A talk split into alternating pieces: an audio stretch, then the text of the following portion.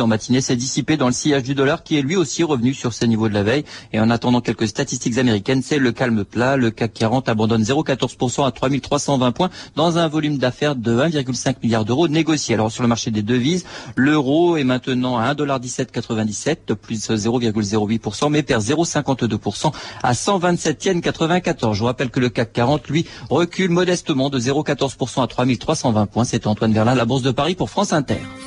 La bourse en temps réel, tous les cours, les indices et les marchés sur votre Minitel 3615 France Inter, rubrique bourse, 35 centimes d'euros la minute ou sur votre téléphone au 0892 68 10 33, 34 centimes d'euros la minute. Il y a des courses cet après-midi à Saint-Cloud. Nous avons déjà l'arrivée de la première course. Premier le 11, deuxième le 6 et troisième le 7. 11, 6 et 7. Il est 14h04. Vous écoutez France Inter. C'est l'heure de 2 millions d'histoires avec Patrice Gélinet. Bonjour, aujourd'hui 11 octobre 1963, il y a 40 ans, la mort d'Edith Piaf. Je suis très touchée de m'incliner devant Edith Piaf, ça me fait beaucoup de peine. Elle était formidable. Je peux rien vous dire, je vous en, supplie, je, je l'aimais trop pour vous dire quelque chose, je trouve ça trop triste. Elle était unique. La, c'était la vie, c'était la vie.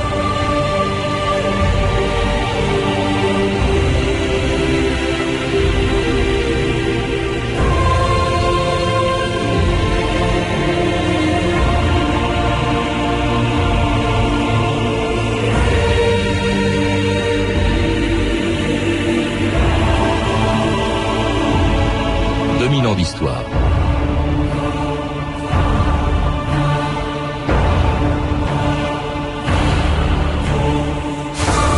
Il y a 40 ans, au cimetière du Père Lachaise, ils étaient 40 000 à être venus au dernier rendez-vous que leur avait donné Edith Piaf, morte à 47 ans le 11 octobre 1963.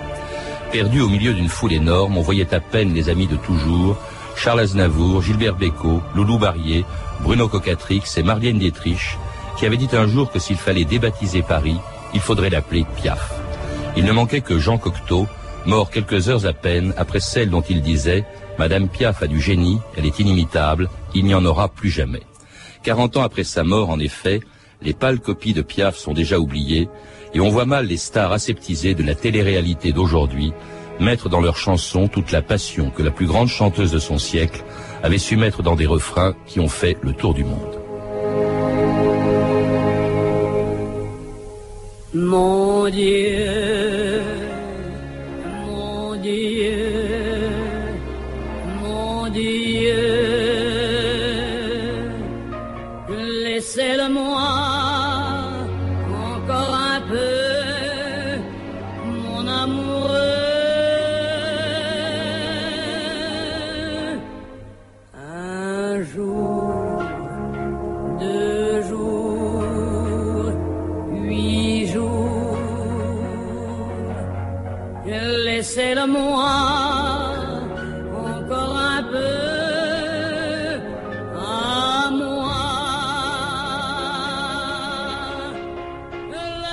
David Lelay, bonjour. Bonjour. Alors c'était Mon Dieu, Edith Piaf en 1962, un an avant sa mort. Alors on aurait pu évidemment, pour commencer, choisir d'autres grands succès de Piaf.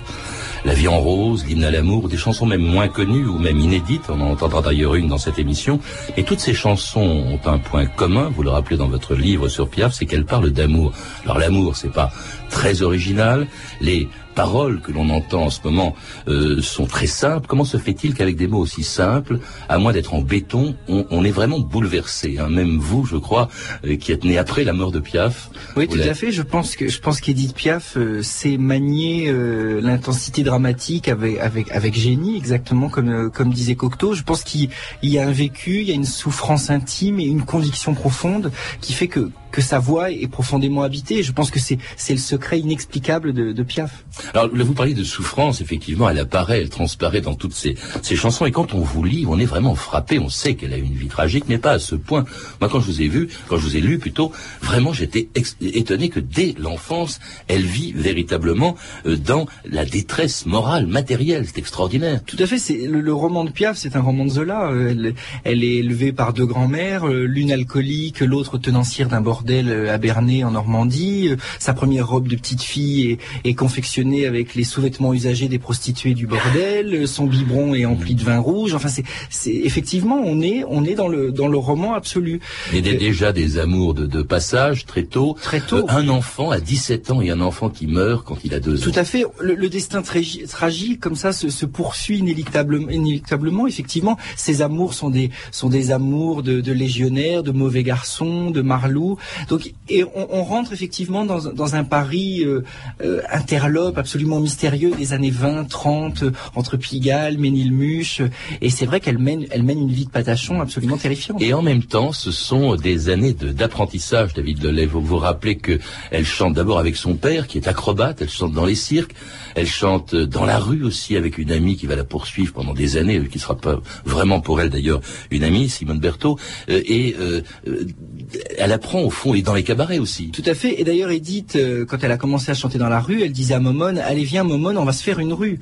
Et même quand elle a commencé à chanter dans des, dans des cabarets, dans des petites salles de spectacle, elle disait, on va se faire une rue. Pour elle, c'était le, le contact direct avec la réalité, avec le, avec le peuple, avec, et son, son public était, était un public des, des instincts populaires. Et c'est ça qui lui convenait. Et jusqu'au bout, même quand elle a fait le Carnegie Hall à New York, elle avait besoin de se confronter à la, à la, à la réalité. Et son métier, elle l'a appris sur le macadam. Et je pense que c'est, c'est ce qui fait qu'elle nous parle directement. Alors il n'y a pas que des souteneurs dans sa vie, il y a aussi ses premiers protecteurs. Il y en a un qui a beaucoup compté, euh, qui s'appelle Louis Leplay, et c'est lui d'ailleurs qui a trouvé le nom de Piaf. Elle s'appelait Edith Gassion. Tout à fait. Il lui disait tu chantes comme un moineau, mais la môme moineau existe déjà, on va t'appeler la môme Piaf. Elle trouvait ça un peu bizarre, et puis finalement elle s'est laissée faire, et, et ce nom a, a finalement laissé une, une- une grande trace. Mais Le Play a été un homme absolument merveilleux. Elle chantait dans la rue, il l'a croisée rue Troyon, dans le 8e arrondissement, et il s'est rendu compte de, de la vérité dramatique qui sortait de, de ce petit corps, et il l'a invité à venir dans ce cabaret, et, et tout a commencé. avec les premiers enregistrements en 35, et Leplay meurt assassiné. Vraiment, c'est- Oui, voilà, c'est ça. C'est-à-dire que le, le drame 36, euh, ouais. la poursuit constamment. Effectivement, il, il est assassiné et, et là, elle, elle retombe dans la misère. Ce qu'elle avait cru gagner tombe en miettes et il faut à nouveau reconstruire et, et repartir de zéro, comme toujours, elle le fera dans sa vie. Et ce qu'elle va faire avec un autre protecteur, Raymond Assau, l'auteur d'un des tout premiers succès de Piaf, Mon Légionnaire. C'est pas son nom, je ne sais rien de lui. Il m'a aimé toute la nuit, mon légionnaire. Et me laissant à mon destin, il est parti dans le matin plein de lumière. Il était mince, il était beau, sentait bon le sable chaud. Mon légionnaire, il y avait du soleil sur son front qui mettait dans ses cheveux blonds de la lumière. C'était Mon Légionnaire, le premier grand succès d'Edith Piaf. Mon Légionnaire enregistré en 1937 à une époque où on commençait déjà à beaucoup parler de la môme Piaf. La revue de texte Stéphanie Duncan. Alors donc un soir d'octobre 1935, Louis Leplay la présente pour la première fois au public dans son cabaret Le Gernise. Alors peut-être que ce n'est qu'un conte de fées inventé toute pièce, mais il fait partie du mythe. Il y a quelques jours, dit-il, je passais rue Troyon. Sur le trottoir, une petite fille chantait. Sa voix m'a pris aux entrailles, elle m'a ému, elle m'a bouleversé. Et cette enfant de Paris, j'ai voulu vous la faire connaître. Elle n'a pas de robe du soir, et si elle s'est saluée, c'est parce que je lui ai appris hier. Elle va se présenter à vous, telle qu'elle était quand je l'ai rencontrée dans la rue, sans maquillage, sans bas, avec une petite jupe de quatre sous. Voici la môme Piaf. Et c'est là aussi au Gernise que Jacques Canetti va la voir pour la première fois. Jacques Canetti, celui qui lancera plus tard Gréco, Vian, euh, Gainsbourg et plein d'autres. Un effet extraordinaire, dit-il. Une fille pâle, mal foutue, hagarde.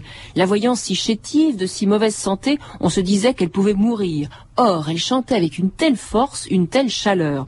Alors Jacques Canetti l'invite immédiatement à son émission sur Radio Cité en direct. Notre standard a été encombré pendant des heures, dit-il. Tout le monde voulait savoir qui était cette fille. Et dès novembre 35, la presse s'empare du phénomène. La môme Piaf, s'étonne le petit parisien, on la sent mouillée, transie, glacée par la bruine qui trempe l'asphalte. Elle la chante aussi vrai qu'elle l'a senti ruisseler sur ses épaules maigres. Puis en 1937, après son triomphe à l'ABC, la môme Piaf, c'est l'ange triste et fougueux du bal musette, écrit Maurice Verne dans l'intransigeant. Et pour le célèbre journaliste et scénariste Henri Janson, c'est la voix même de la révolte, dit-il. Elle chantait l'autre jour une chanson sur la douane. On avait l'impression de passer la frontière à la barbe des douaniers. Épatant. Même euh, l'écrivain Léon-Paul Fargue, dans la très intellectuelle NRF, hein, la nouvelle revue française, est fasciné. Quand il s'agit, dit-il, d'évoquer le triomphe de l'amour, la dureté du destin ou l'angoisse haletante des trains, la môme Piaf se hausse jusqu'à des notes ultimes et vibrantes, comme dans les sombres histoires de Goya, de Delacroix ou de Forain. Et c'est aussi à la fin des années 30 que Jean Cocteau la découvre sur scène. Regardez cette étonnante petite personne, dit-il. Regardez son front de Bonaparte, ses yeux d'aveugle qui vient de retrouver la vue. Et voilà qu'une voix sort de ses entrailles. Une voix qui l'habite des pieds à la tête. Cette vague chaude nous submerge, nous traverse, pénètre en nous. Le tour est joué. Ce n'est plus Madame Piaf qui chante, c'est la pluie qui tombe, c'est le vent qui se plaint, c'est le clair de lune qui met sa nappe. C'est beau cette formule de, Cocteau. euh, à la fin des années 30, il rencontre Piaf, Cocteau qui va mourir le même jour que Piaf, 30 ans plus tard. C'est c'est David Lelay. Et, et à cette époque, ce qui est frappant aussi quand on lit ces textes, c'est la rapidité mais foudroyante avec laquelle elle passe de l'anonymat de la rue à la scène. Oui, effectivement, ça va aller très vite, mais grâce justement à l'émission de, Jacques Canetti de Radio Cité, qui va être très importante. Et puis, Jacques Canetti se trouve aussi être un directeur artistique de la, jeune maison de disques Polydor. Et donc, en décembre 35, Edith a 20 ans quand elle enregistre son, son premier disque avec les mômes de la cloche. Et effectivement, elle va bénéficier d'un bouche à oreille absolument fabuleux. À l'époque, évidemment, pas de télévision, mais les, gens vont, se transmettre la, la bonne parole et on va aller la voir dans les cabarets de Pigalle, dans les cabarets de Ménilmontant. Et tous ces succès, toutes ces chansons vont être des succès à partir de ce moment-là. Ça va très vite, effectivement, et on les, on les reprend. On les, ce sont des refrains tellement populaires que, que les gens n'ont pas peur de les entonner à leur tour. L'accordéoniste en 40, par exemple, Ouais, exactement. Elle, elle le chantera jusqu'au bout. Tout à fait, Ouais. tout à fait. Alors il y a, il y a des chansons quand même qu'on ignore, hein, qu'on n'a jamais entendues. Je vous propose d'écouter cette chanson inédite qui date de 1943, une des très rares chansons dans laquelle Edith Piaf fait plutôt rire que pleurer. Je ne veux plus laver la vaisselle, je ne veux plus vider les poubelles, trier le linge, pas de l'hôtel, brûler mes mains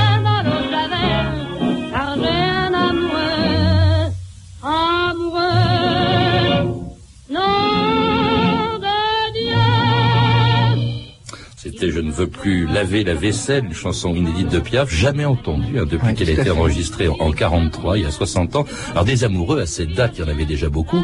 Et par exemple, il y en a d'étonnants. Il y a Paul Meurice, par exemple, euh, avec lequel elle ne lavait pas la vaisselle, elle la cassait plutôt. Oui, c'était une très belle rencontre. Lui était d'un univers euh, mondain, euh, cultivé. Euh, elle, euh, la fille de la rue. Effectivement, leur relation va être un peu plus houleuse. Ils vont se casser des assiettes à la figure, mais ils vont ensemble produire une magnifique pièce de théâtre qui sera Le Bel Écrit par Cocteau, puisque Edith racontait à Cocteau ses malheurs conjugaux, et Cocteau en a fait une pièce, et ce sera les débuts d'Edith Piaf au théâtre avec Paul Meurice. Alors des amours, il y en a énormément. Il y en a pratiquement, euh, il y a pratiquement un amoureux par par page de votre livre, hein, David Bellet.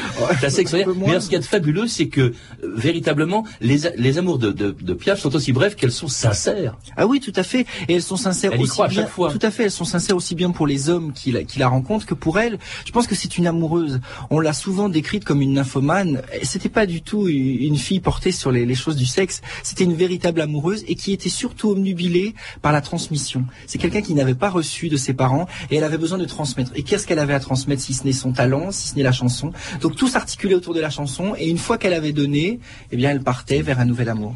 Donner aussi, ce, il y a un, un rituel extraordinaire que vous racontez dans votre livre. Mhm. À chaque fois qu'il y a un amoureux, il a droit à une gourmette, un briquet, et une montre en or. Et pour elle, c'était la panoplie du patron. Ouais. Et oui, parce qu'elle était pauvre, donc pour elle, le briquet en or, la montre, etc., c'est des signes de richesse et donc de, de- de domination. Elle aimait finalement être dominée, même si elle était très tyrannique.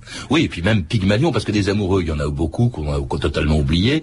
Euh, Il y en a quelques-uns qui étaient totalement inconnus à l'époque. Il y a, il y a Yves Montand, euh, à, à la fin de la guerre, hein, qui, qui dira plus tard à Piaf, je te dois tout. Il y a eu aussi le premier euh, des compagnons de la chanson, Jean-Louis Jobert, avec lequel elle est partie à New York pour sa première tournée aux États-Unis en 1947.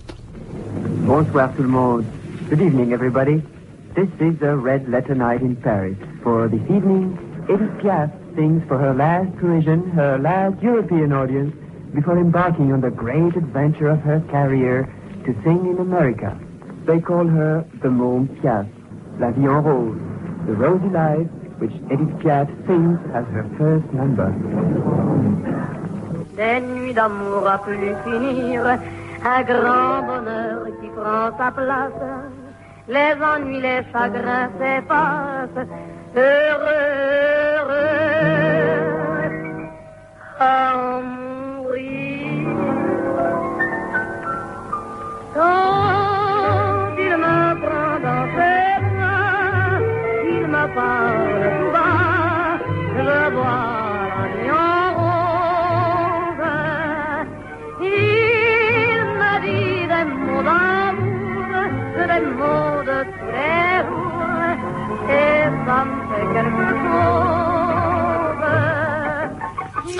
C'était évidemment La vie en rose, un des plus grands succès de Piaf, enregistré aux États-Unis dans cette version en 1947. Alors c'était le premier euh, grand euh, voyage de Piaf, la première grande tournée de Piaf aux États-Unis, où elle est devenue très vite presque plus célèbre qu'en France, euh, David Lelay. Oui, ça a été effectivement énorme. Au départ, quand elle est partie, quand elle est arrivée à New York, les Américains ont été très déçus parce qu'ils attendaient une pin-up parisienne euh, avec des strass et des plumes dans le derrière, et finalement ils ont trouvé une, une petite gosse misérable. Donc au départ, ça a été le bide, et les compagnons de la chanson, par contre, ont eu un grand succès. Et puis la situation s'est renversée. Une bonne critique a suffi à ce que euh, Edith Piaf connaisse un succès fulgurant euh, au Versailles, un cabaret chic de New York. Et c'est une histoire d'amour fantastique qui s'est tissée avec l'Amérique, puisqu'elle elle va faire une dizaine de tournées aux États-Unis, et même en Argentine, au Brésil, jusqu'en Amérique du Sud, au Mexique. Et, et elle va chanter en anglais, on ne sait pas, mais il y a des albums entiers d'Edith Piaf en anglais, et elle va être la française la plus connue en Amérique. Et puis c'est aussi l'Amérique des rencontres, des rencontres. Par exemple, Marianne Dietrich, une amie euh, de, Oui. de- des- des années de la fin des années 40, elle qui n'aimait pas les femmes, Piaf n'aimait pas les femmes, Marianne Dietrich était vraiment, euh, elle est restée fidèle jusqu'au bout. Tout à fait. Avec Dietrich, il y a eu une complicité de filles. D'ailleurs, Piaf disait, on se raconte nos secrets de filles. Elle parlait de leurs amants, de leurs amours, et il y avait une complicité très très forte. Ce qui est assez exceptionnel effectivement dans la vie de Piaf. Puis surtout, autre euh, immense rencontre, aux États-Unis, c'est un Français, c'est Marcel Cerdan, bien Tout entendu, euh, qu'elle découvre aux États-Unis. Euh, Et ils seront les, les- les deux Français les plus célèbres d'Amérique. Et ce qui va être formidable dans cette histoire, c'est que il n'a pas besoin d'elle, elle n'a pas besoin de lui. C'est pas un jeune chanteur qui veut faire carrière. Il est déjà le plus grand héros du monde. Il faut imaginer ce gladiateur qu'il était quand il quand il triomphe contre Tony Zell euh, Ouais. aux États-Unis. Donc cette rencontre va être fabuleuse parce que c'est ces deux jeunes gens qui viennent de la rue, qui sont qui sont les plus puissants et et, et forcément on va suivre leurs faits et gestes avec passion. Puis elle le materne, enfin c'est assez extraordinaire. Euh, on- Il y a une scène dans votre livre, il est Ouais. dans son bain, elle lui offre même, je crois, des jouets pour le bain. Enfin, elle est là tout le temps. Oui, tout à fait. Elle s'occupe de lui. Elle lui lit des histoires le soir pour s'endormir. Elle lui offre un, un petit, effectivement, un petit canard en plastique. Elle le met dans sa baignoire quand il prend son bain. Il y a une relation d'une tendresse infinie et, et qui est sans doute la, la plus belle histoire d'amour, effectivement, d'Edith Piaf. D'ailleurs, c'est pour lui qu'elle composera, hein, avant, avant la mort de Cerdan, qu'elle pose- composera cette chanson, l'hymne à l'amour. Tout à fait. Et ce qui est étonnant, c'est qu'elle elle parle de la mort de Cerdan finalement dans cette chanson, alors qu'elle l'a écrite bien avant, comme si elle avait anticipé le drame. Le drame entre deux- un homme et une femme qui s'aiment, qui, qui font semblant de le cacher alors que tout le monde est au courant. Euh, je vous propose de les écouter euh, à leur arrivée en France, à Orly, le 17 mars 1948. Nous avons autour du micro Edith Piaf, qui est là, Lucien Roupe et Marcel Cerdan qui signent des autographes. Edith Piaf, je voudrais que vous me disiez comment s'est passé votre séjour là-bas aux États-Unis. Bah écoutez, vraiment ça a été merveilleux. Le public américain m'a fait un accueil vraiment très touchant que je n'oublierai jamais. Je voudrais vous demander une, vous poser une question. Oui. Vous avez assisté au combat de Cerdan là-bas. Oui. Que pensez-vous de ce combat? Bah écoutez, c'était bouleversant et merveilleux, seulement c'est terrible quand on a un copain de voir se battre comme ça, c'est épouvantable. euh, Cerdan, s'il te plaît, est-ce que tu veux venir une fois au micro? Marcel, je voudrais que tu me dises, avant de terminer, tu as vu Edith Piaf. Edith Piaf, tu nous as parlé tout à l'heure de ton combat. Alors je voudrais bien que tu nous parles un petit peu d'elle. Oh, elle est formidable, cette femme. Elle est formidable. Surtout à l'étranger, c'était, chanter Edith Piaf. Lever une salle américaine, c'est formidable. J'irai jusqu'au bout du monde, je me ferai teindre en blonde si tu me le demandais. J'irai décrocher la lune, j'irai voler la fortune si tu me le demandais. Je renierai ma patrie, je renierai mes amis si tu me le demandais. On peut bien rire de moi, je ferai n'importe quoi si tu me le demandais. Si un jour la vie t'arrache à moi, si tu meurs, que tu sois loin de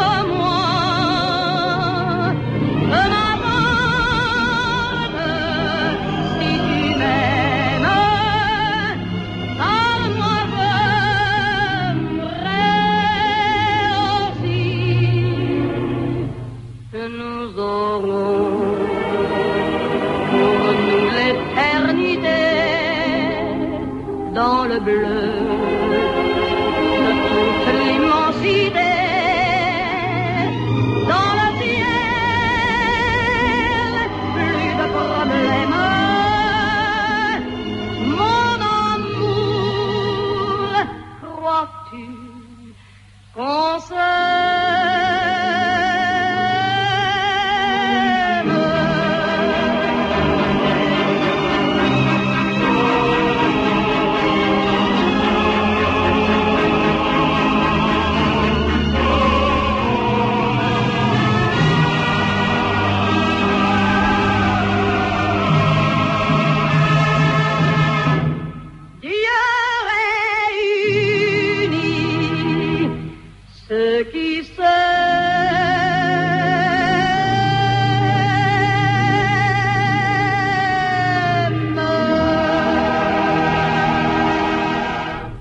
France Inter, 2000 ans d'histoire aujourd'hui, Edith Piaf. Et c'était l'hymne à l'amour, écrit donc avant la mort de Cerdan dans un accident d'avion le 27 octobre 1949, et une chanson qu'elle chante, David Lelay, le soir même où elle apprend sa mort alors qu'elle est aux États-Unis. Oui, tout à fait. L'hymne à l'amour, elle, elle va la chanter le, le soir, le soir même de la, de Elle la chante pour Marcel Cerdan. Et elle, elle, elle prévient le public. Et effectivement, tout le monde, tout son entourage lui dit euh, "Tu vas pas chanter ce soir, c'est pas possible." Et finalement, elle, elle va monter sur scène et elle va s'effondrer à la sixième chanson, mais non sans avoir chanté l'hymne à l'amour.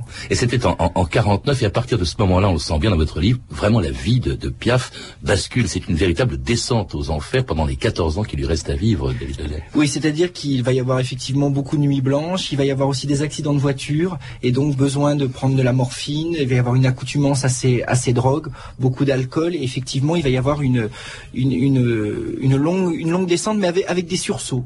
Et il y aura entre autres un sursaut magnifique en 1960 lorsqu'elle rencontre euh, Charles Dumont au moment où elle, est exsangue. On imagine que Piaf ne chantera plus jamais et il lui écrit Mon Dieu, il lui écrit Non je ne regrette rien et, et elle revient à Bobino, elle revient à l'Olympia et, et, et Piaf, tel le phénix, semble renaître de ses cendres. Mais dans un état, il y a dans votre livre une photo qui est absolument euh, pathétique. Elle a, elle est peu de temps avant sa mort. Euh, on, on la voit, elle a 47 ans et elle en fait 30 de plus. Bien on, sûr. Sent, on sent vraiment une déchéance physique terrible. Mais il faut imaginer tous les malaises qu'il y a derrière, les comas hépatiques. Elle a eu plusieurs comas hépatiques. Enfin, c'est c'est c'est c'est c'est une une rescapée de la vie à un point absolument incroyable. Et elle va s'accrocher jusqu'au bout, euh, jusqu'à donner ce dernier spectacle, ce dernier Olympia avec non, je ne regrette rien, qui finalement clôture euh, clôture une vie avec avec brio.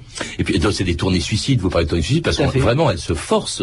Il y a des gens qui essaient de la retenir. Elle se force à faire des tournées en France. Elle n'arrête pas de chanter jusqu'au jusqu'au dernier mois. Mais une chose est très importante, c'est qu'elle a besoin d'argent toujours, parce qu'elle n'a pas un sou et elle a besoin pour alimenter la cour qui vit chez elle. Oui, il y a pas mal de parasites, chanter, hein. beaucoup. Donc elle va chanter jusqu'au bout parce qu'elle n'a pas un sou, elle a besoin. Ouais. Et puis, et puis pour exister, elle a besoin de chanter. Elle se marie, elle est amoureuse jusqu'au bout. Elle se marie avec euh, Théo Sarapo qui a 20 ans de, de moins qu'elle. Elle se marie peu de temps avant de mourir d'ailleurs. C'est une, relation très très mère-fils, une relation de protection, mais qui finalement euh, va être très forte. Et Théo Sarapo va être là jusqu'au bout. Et lui va mourir aussi tragiquement une dizaine d'années après la mort d'Edith Piaf dans un accident de voiture. On est vraiment dans, dans, le, dans le drame intégral du début jusqu'à la fin. Oui, c'était vraiment épouvantable jusqu'au dernier moment. Et d'ailleurs, bon, on, on dit souvent qu'elle est morte le 11 octobre 1963 parce que c'est ce jour-là que le certificat de décès était signé. En réalité, elle est morte la veille, c'est-à-dire exactement il y a 40 ans jour pour Tout jour. à fait, elle est morte le aujourd'hui. 10 octobre dans le sud-est de la France et on l'a ramenée dans la nuit à Paris parce qu'elle était gosse de Paris, elle voulait mourir à Paris et donc on a annoncé officiellement sa mort quand elle, boulevard Lannes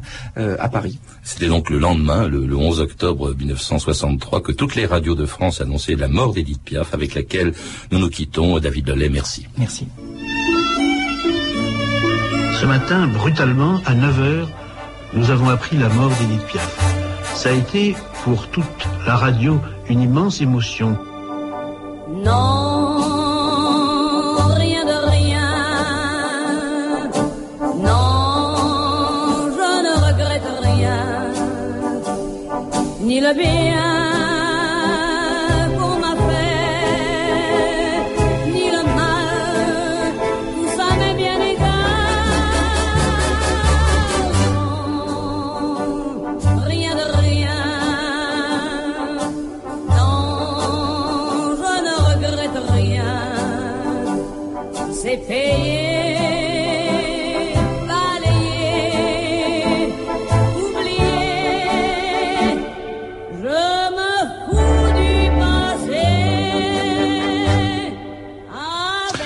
rappelle que mon invité, David Lelay, est donc euh, l'auteur d'un très beau livre, d'un livre vraiment formidable sur euh, Piaf, sur un air de Piaf, une biographie publiée chez Payot.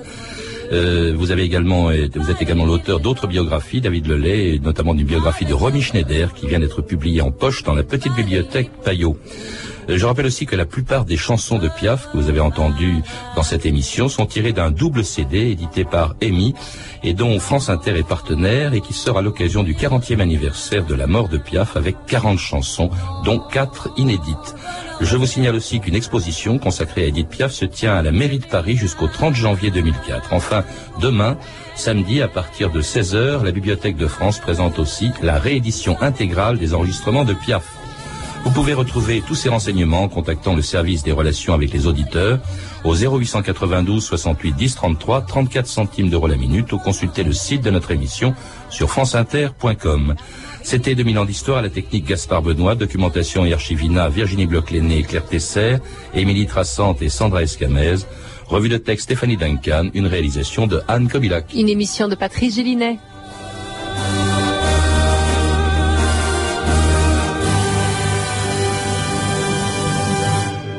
Le programme de la semaine prochaine, lundi Talleyrand, mardi un tournant dans l'histoire des Juifs, le siège et la chute de la forteresse de Massada, prise par les Romains en 73 après Jésus-Christ, mercredi un grand nom de la gastronomie, Vatel, jeudi Jean-Paul II, qui a été élu pape il y aura 25 ans jour pour jour, enfin vendredi un grand témoin, la seule femme qui a assisté à la bataille de Dien Bien Phu, Geneviève de Galard. Bonne fin de semaine à tous et à lundi. Il est 14h30 sur France Inter, l'heure de votre rendez-vous avec Chris. Bah alors, Patrice est en avance pour une fois, c'est incroyable, ça j'en reviens pas. Merci Patrice, à lundi.